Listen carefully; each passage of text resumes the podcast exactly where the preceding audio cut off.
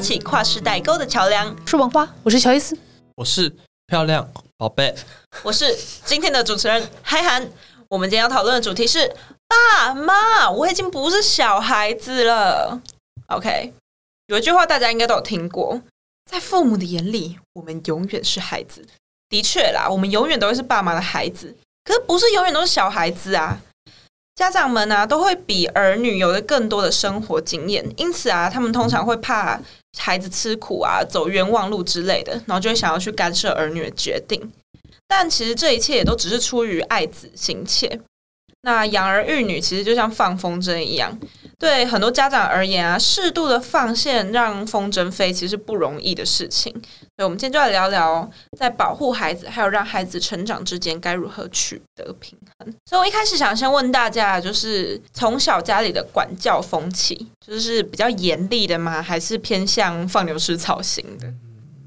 因为我觉得我们家属于比较严厉的，但也是要看在哪个方面。像是在教育还有健康上面，爸妈就会比较严厉，他们会希望我可以保持健康啊，读好的学校啊之类的。但相反的，在一些娱乐上面，算放置的蛮宽的。哦，就不会像像我爸妈，就是我小时候的时候，大概。可能到高一前吧，我要跟朋友假日出去玩，约出去之类的，都一定要经过他们同意，要有点申请制这样子，要他们同意我才能出去。你就没有这种情形？嗯，我只要讲一下就好。那乔一次呢？你觉得文花对你从小到大算是怎么样的？算是蛮放牛吃草，但特别在意礼仪跟健康方面的部分。文花皱眉，文花自己都不知道吗？我怎么不觉得我有放牛吃草？你在上海的时候，你完全没有管过我读书方面啊！我就觉得还蛮放牛吃草的啊。就是你也不会说什么，你手机给我拿来，我要看你交什么朋友这种话，或者是现在都几点了，你手机给我放下。但是呢，像吃饭的时候发出。我就会被瞪，或者手肘放到桌上，我也会被瞪，或者还有什么想不太到。但我有一天发现，这是因为我的阿嬷影响文化。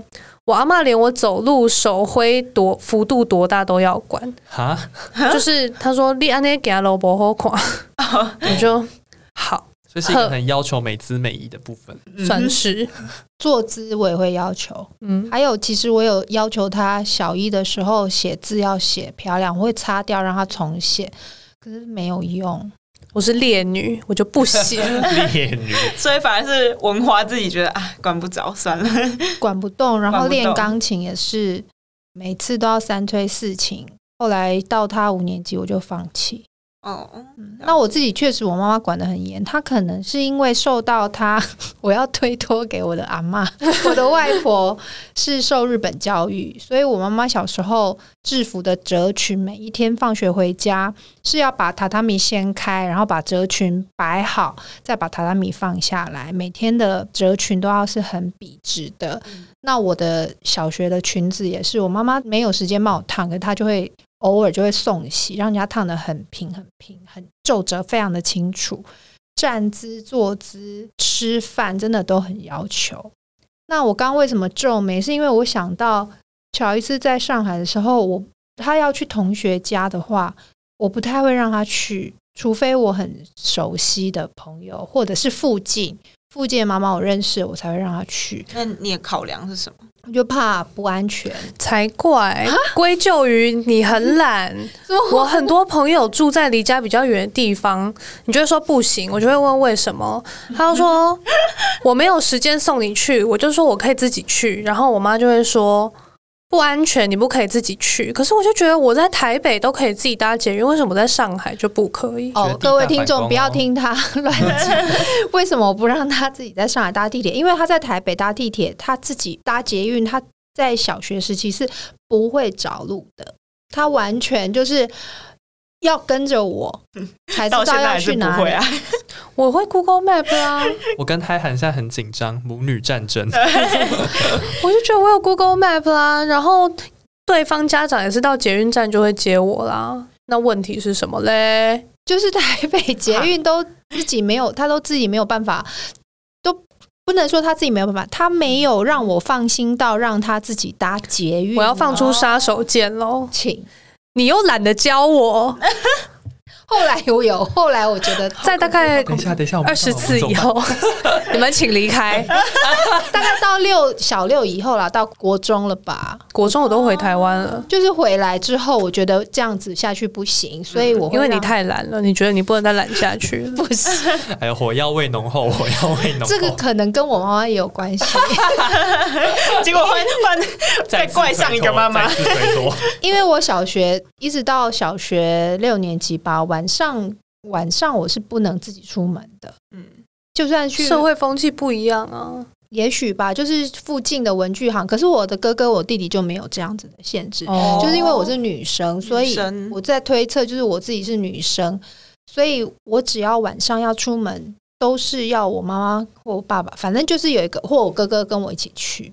总之，我最哀怨的部分就是你又不让我自己去，但你又懒得带我去，你也懒得教我。所以其实最后就是导致你不能去，对，所以你会觉得是妈妈想太多了吗？就过度保护，我会觉得这很不公平啊。嗯，就是你又不让我去，可是你又懒得教我，又懒得带我去，那文花，那你就是剥夺我的出门机会了。那文花，你那个时候，像你刚刚有提到一个，我觉得是还蛮酷的，就是你觉得 Joyce 没有让你觉得他让你放心，对不对？那对，那是因为他没有那个能力，还是他的年纪不到？因为如果是他没有能力的话，就像他讲，你其实可以教他。那如果是你觉得那个能那个年龄还呃让你不够放心的话，那就可能比较说得通一点。我好，我觉得我自己有一个年龄的一个，你要说说迷思，或者是我相信每一个人到每个年纪的发展阶段是有差别的，稍微有个标准。对，比如说规定。十二岁以下儿童不能单独在家，嗯、要有家长陪同。那我觉得这个十二岁一定有他的根据，就是专家学者的根据。所以我会那个时候我就会觉得，OK，我他十二岁之前我就不放心让他自己去哪里哪里。我们要回到原点了，但你又不带我去，又不教我。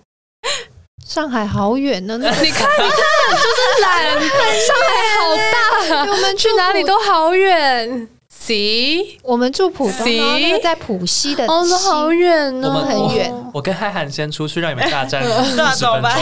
跨市代沟，结果我们现在沟通失败，对，沟通失败。不过后来就放手了。后来，关台。后来我们回，就是又回上海玩的时候，就让他自己搭地铁。哦，也该了吧。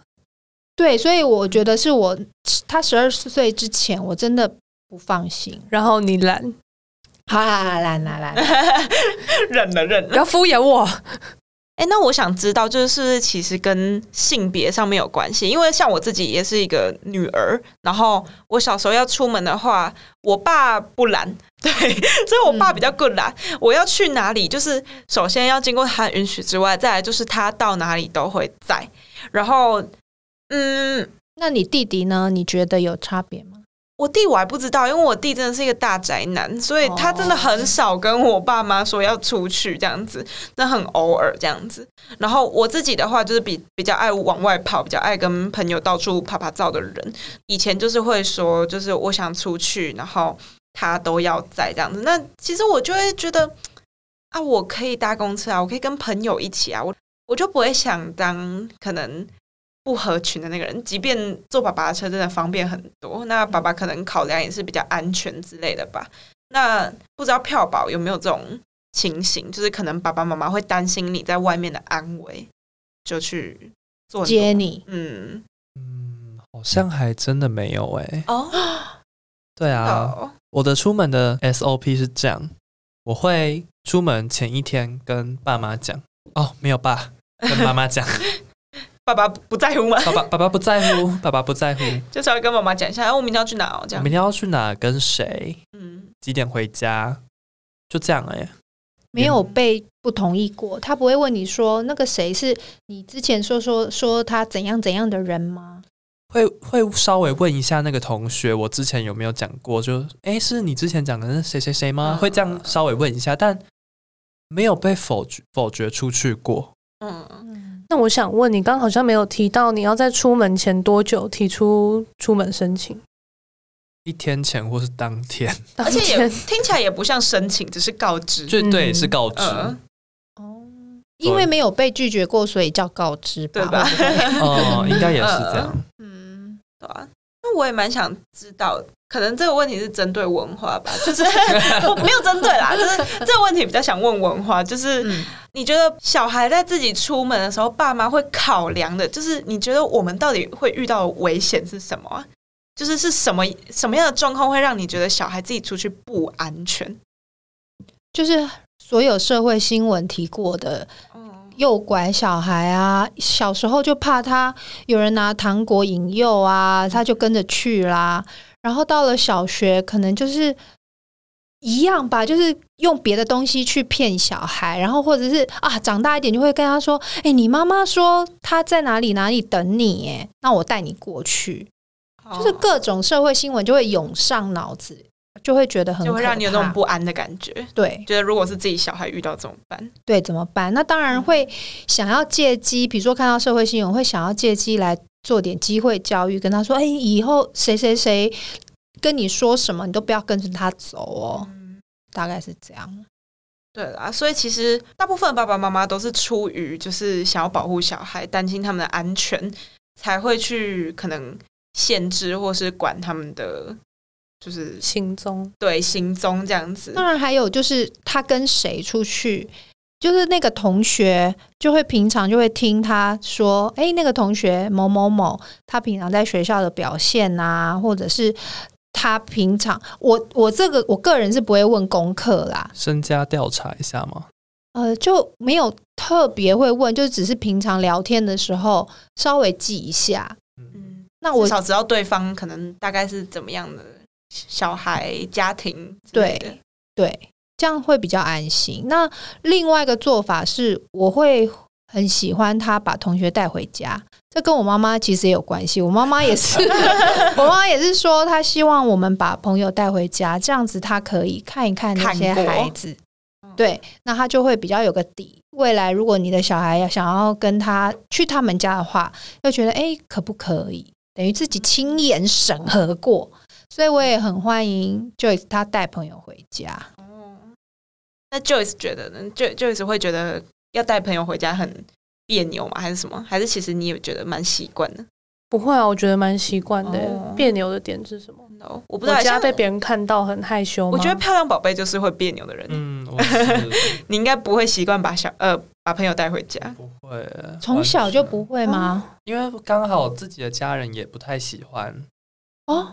别人来家里做客哦，但我听过反过来的，我听过很多是不喜欢家里小朋友跑去住别人家啊。我也是，理由是我爸妈也是，我爸妈同时存在。理由是哦，理由是家里就可以睡了，为什么要在别人家过夜？而且我不想麻烦别人，嗯，但我觉得这没有回答到我想知道的地方，一直在解释这个结果。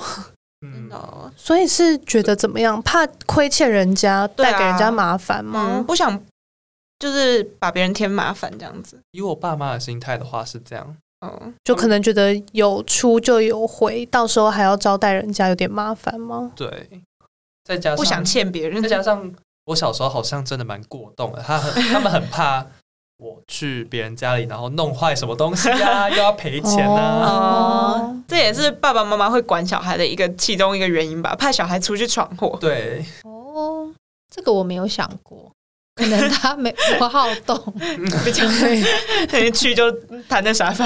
对，那我现在想问问大家，身边有没有什么活生生的，就是爸妈过度保护的这种例子，或者说你自己经历到的这样？我想分享一下我的朋友。我也不知道那样要不要过度保护。我的朋友他孩子，他大概女儿在五六年级的时候，他就会偷看孩子的手机赖的讯息，那就会发现说他暗恋他们班的男生，然后甚至去告白，那在等男生的，甚至去告白，这甚至甚至吗？好吗？还去告白，还去告白，还去告白，那就会很担心，觉得是不是？他的女儿太早熟啦，会不会花痴啊？会不会好像那么小就在想一些浪漫事情？很怕他接下来就是父母很容易就是一直渲染自己的想象力。嗯，那我必须很诚实的说，我自己反省我自己，我从来不看小孩的手机。嗯，我也不知道他的密码，反而是他，我为了方便，你看我多懒，反而是我为了方便他知道我的密码。那也许是因为我的朋友她是职业妇女，她跟我比较不一样的地方是，我觉得我有某方面的自信，因为我跟孩子相处的时间相对比较多，我都觉得也许我小孩有什么状况，我可以观察得到。所以我不去做这样的事情。那不去做这样的事情的相反是，我觉得我尊重你的隐私，那你也要尊重我的隐私。我有相，我有这种觉得身教重于言教的一个想法。可是你要说父母在小孩十二岁之前不看他的手机是对的吗？老实说，我也不能断定，因为毕竟十二岁之前。嗯他还是儿童，你有很多事情可能会发生。那我再举个例子，同样的女孩子，她现在到了国一，她没有偷看，是她女儿自己说说，他们班的班导是男老师，三十几岁的男老师会私讯孩子，会私私讯女儿，可是内容上面。不是什么不正当的、不正常的，而是跟女儿分享啊，哪一首古典音乐我很喜欢，跟你分享。可是他毕竟已经在非学校的时间，而且不是学校的课业方面的事情。然后我扪心自问，如果我的女儿碰到这样的老师，异性的老师，我会不会应该是要多关注一下？毕竟之前有个社会案件，就是补习班老师性侵的案件，然后他让孩子。那个女儿就自杀的事情，所以父母要不担心，真的也蛮不容易的。然后十二岁之前看孩子的手机的讯息，似乎越来越觉得好像应该要注意，毕竟时代还是一直在前进。我觉得是十二岁以下要不要看手机这件事情，是我是支持的，因为最近要看。对，因为就是确实有很多事情会发生。然后最近有一个纪录片，就是在讲说他们做一个社会实验，然后让大人去操作看起来像小女生的社群媒体账号，然后就有很多男人会来私讯，然后他们就回复说：“我才十二岁，这样可以吗？”或者“我才十二岁，没关系吗？”收到回复全部都是可以跟。没关系，也就是说，就是坏人还是很多啦。那以十二岁的判断能力来判断能力跟可能遇到的危险，我觉得太难掌握了。不过呢，后续的十二岁以后的，就是看手机，然后发现还跟男生告白，这很明显是他点开了一些他不应该去看的聊天视窗吧。哦，十二岁以后目前还没有发现了。哦，所以是十二岁以下的。对，那那就是有点道德难题，因为对啊，搞不好也有很恶的中年人，然后扮成小朋友账号，然后去聊天，就是也就是会做这种假设，就是怎么说嘞？假设有十个聊天视窗，你如果要排除这种人，你可能真的是要十个都看过，那你可能就会不小心看到女儿的，就是。他的女儿恋爱史隐私部，对，其就是其实就是你在保障她安全的同时，还是会侵犯到一些隐私，这就很难抓。对啊，对。那我觉得比例对，我觉得比较好的方法就是，如果你真的想要确保你十二岁以下小孩的安全，然后你应该说不得不嘛，你不得不看到一些其他对话的话，那请。请你不要在小孩面前提起，因为我觉得很尴尬。而且再说，那本来就是他的隐私啊。你是说可以看，但不要提吗？就是你看到，你就装作没有看到。那你觉得需要征求小孩的同意，还是就像这样默默的看吗？我觉得征求应该不会会同意吗？我觉得是要偷偷看的。我觉得要用稿纸的，就是我看过了，说明。我会看，我会看，然后原因是这样，但很容易引起反弹啦。那怎么办呢？我们现在以这个角度看，当然会觉得啊、哦，为了危险要去看。可是我现在回想，我可能国小五六年级的时候就已经开始会用 FB 跟朋友聊天什么。我如果知道我爸妈会看，我不会开心，我会觉得很不在，一定很不自在啊。五六年级就会开始不自在了，对啊，对啊。那结论就应该是要偷偷看喽。站在保护的立场，又不想引发战争的立场，对，所以我刚就说，那你就是看，但你不要提出来讲，不然真的很尴尬，或者是很不自在，而且我会有一个失去信任的感觉吧。如果以刚刚来说要偷偷看的话，那小孩比较难然偷偷看，比较难信任难修，而且要是就换了一个超难的密码，你也解不开，你也无法保障他的安全了耶。我觉得可能比较好的做法还是，因为刚我们提到的都是交网络上交友的部分，嗯，可能最好的做法就是先让十二岁的告知、告诫十二岁、十二岁以下的小孩子不要在网络上交友，就是要在网络上聊天都要跟现实的朋友。我觉得这是一个要不断提醒的事情，对，不要跟你其实你在现实生活中不。没有接触过的人交友聊天，嗯、甚至是见到见面，对，对，就让我想到同一个女孩子，她有自己的部落格，然后她曾经写到，就是食物类的啦，或者是好像觉得自己胖瘦之类的，真的就会有厂商来接触，说，哎，你要不要帮我们，就是业配什么产品？那他真的就是还这么小，这个就。当然我，我我那个时候身为局外人，我就说，哎，那其实可以好好经营啊。那父母在监督者的角色跟业者谈，那也许他很年轻的时候就可以开始有一些经营部落格、有接业配的经验。这样讨论，这样想起来好像太天真了。十二岁以下的话，我觉得还太早。应该说，你觉得到几岁？我觉得到高中。开始是一个合理的年纪，比较成熟了。对，那从小时候的时候，当然一定会觉得哦，我可以了，我可以了。可是我现在以现在已经大学的这个年纪看回去，觉得可能真的是要高中的时候想法心思才会比较对成熟。现在看回去都是不行不行，怎么以前有办法做这种蠢事？对，就是可能甚至到国中都还是觉得还是不太成熟的。而且以刚刚减肥药的那个厂商来说，如果他说我要寄产品给你，你给我你的地址，那你不就全部都出来了吗？就是你又会在部落格 po 你去哪里，然后你去吃什么东西，你都在哪里逛，其实很好推出你的生活圈在哪。那我最后说，那我寄产品给你试用，你给我你的地址、电话、姓名。那一切就 哎，很容易被有心人士利用了。我们这集再继续吓唬家长们吧。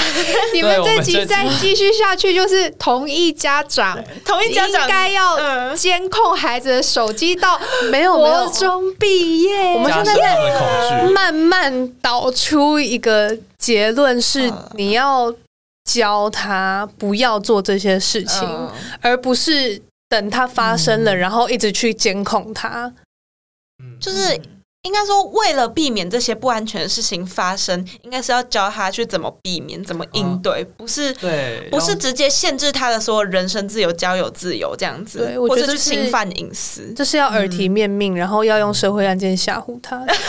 你说反吓唬小孩，对，反吓唬，应该是要事先讲，而不是在事情发生的时候，像直升机盘旋在他，就突然飞进来。对对对，这样不对，就可能要让他们知道，这个世界上不是那么安全，不是大家都。那么善良的，就是像童话故事一样。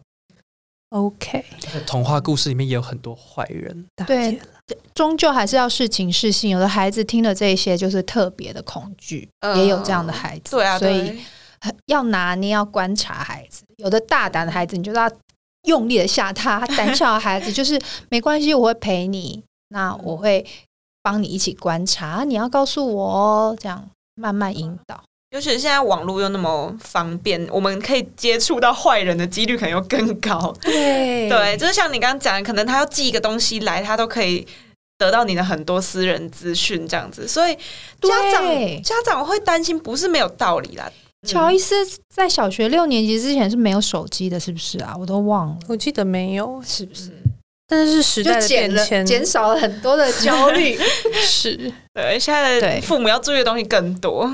嗯，就是像刚刚我们一路这样讲过来，就是要去拿捏那个小孩子的自由、小孩子的隐私还有安全之间，真的超需要。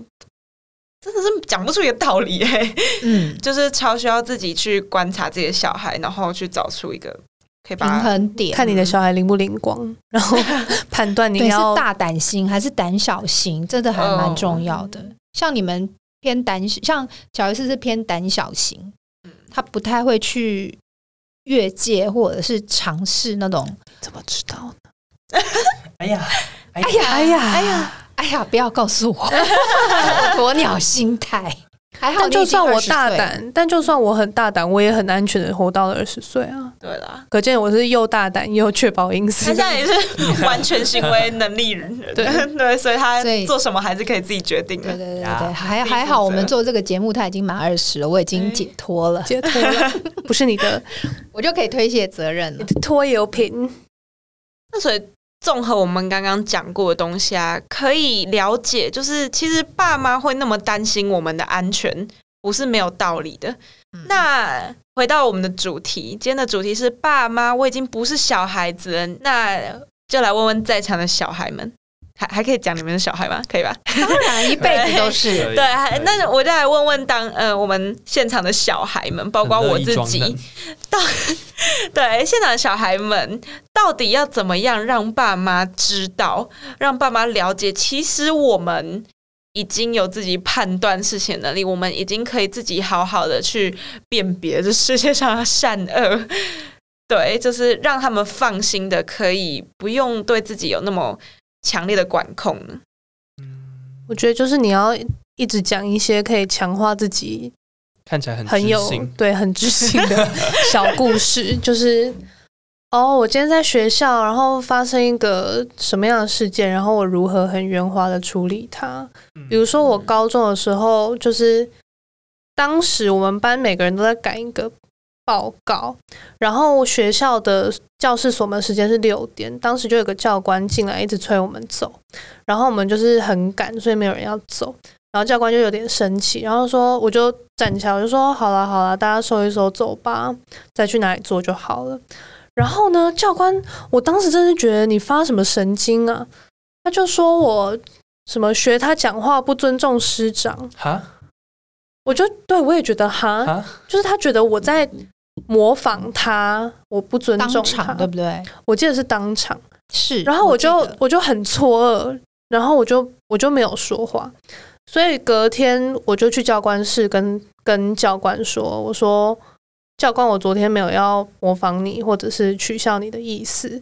我是真的觉得时间晚了，我们其实也应该要收了，教室本来就应该要锁。”然后他就有跟我说：“呃，谢谢你来跟我讲这些，是教官误会你了。”那我当时的思考就是，我杠上这个教官对我高中三年完全没有任何的好处，所以我还是好好处理他。就是我不会有，可能会有些青少年觉得说靠背哦，在那边乱骂人，妈的，以后乱给你看了，操！我就不是那种人，我就觉得好像有个误会，那。我如果惹到他，我会怎么样呢？我高中三年有任何可能服役检查，就是会被叫过去吧，或者迟到就是要被抓去罚站，就是一个不会被通融的人。所以我就决定，那我去道歉。那讲了这个故事之后呢，会有什么样的反应呢？我的妈妈就会觉得，哇，你真是一个。懂得弯腰道歉的人，没错。其实他还漏讲一个，我记得非常清楚这件事。他那个时候要去道歉之前，他还问他的同学：“我要去道歉，你们要不要一起？”另外的同学都说：“不干嘛，我不要不要道歉。”是教官的嗯态度那么不好。我当初当当时会问同学，是因为我觉得是我们所有人都拖到锁教室的时间，那我们想要一起到时候被盯上吗？那不不想的话，就大家去道个歉啊。那我也不会逼他们去嘛，反正我自保就好了。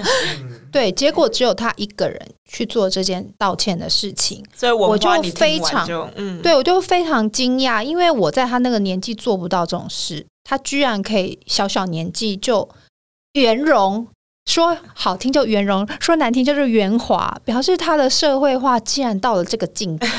老油条，就有一种老灵魂的感觉。我也讲给他爸爸听，他爸爸也是觉得哦，没想到。所以就是我就会觉得说，哎，我的孩子其实是一个懂得化解他自己遭遇的事情的人，然后愿意在他判断情势对他不利的时候，反正我先道歉，道歉又不会伤到我。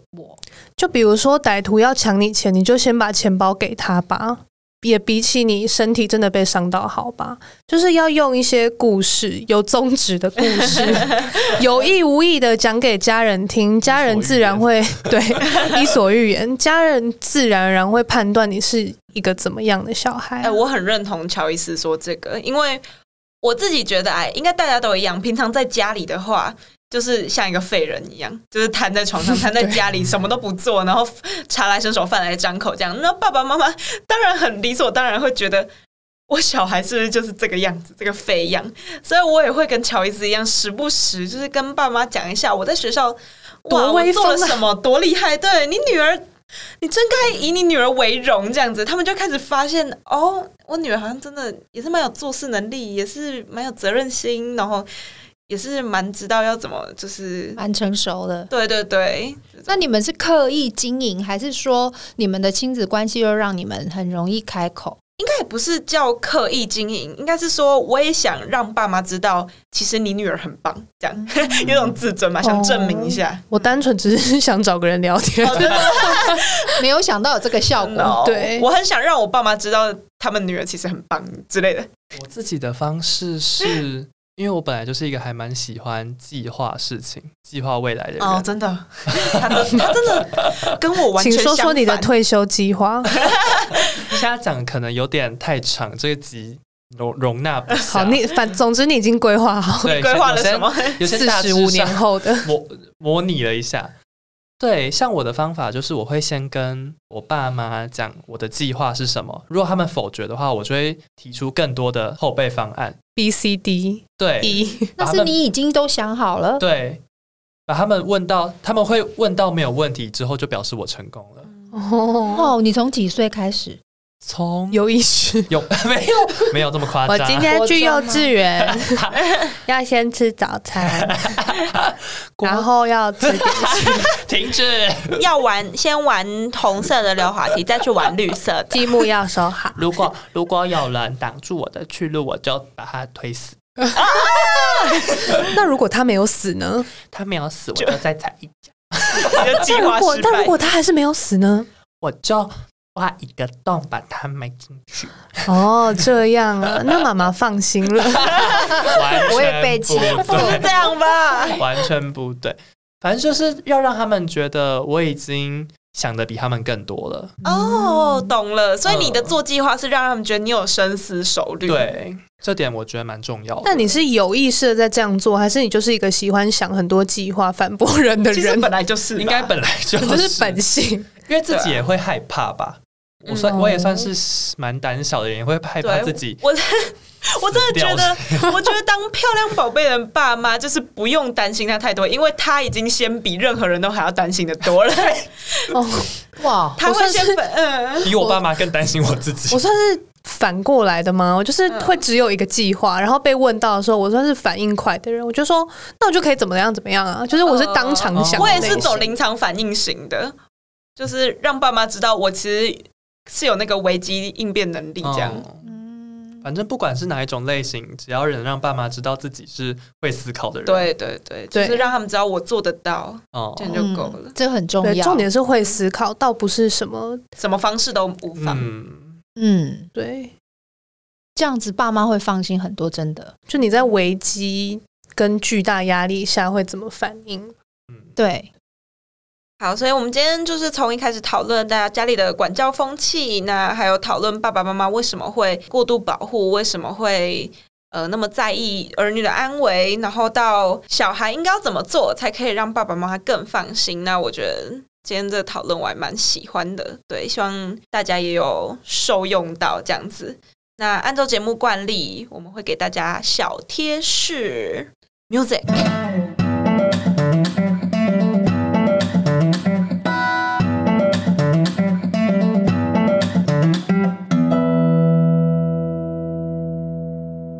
期许自己可以当一个用小指头放风筝的妈妈。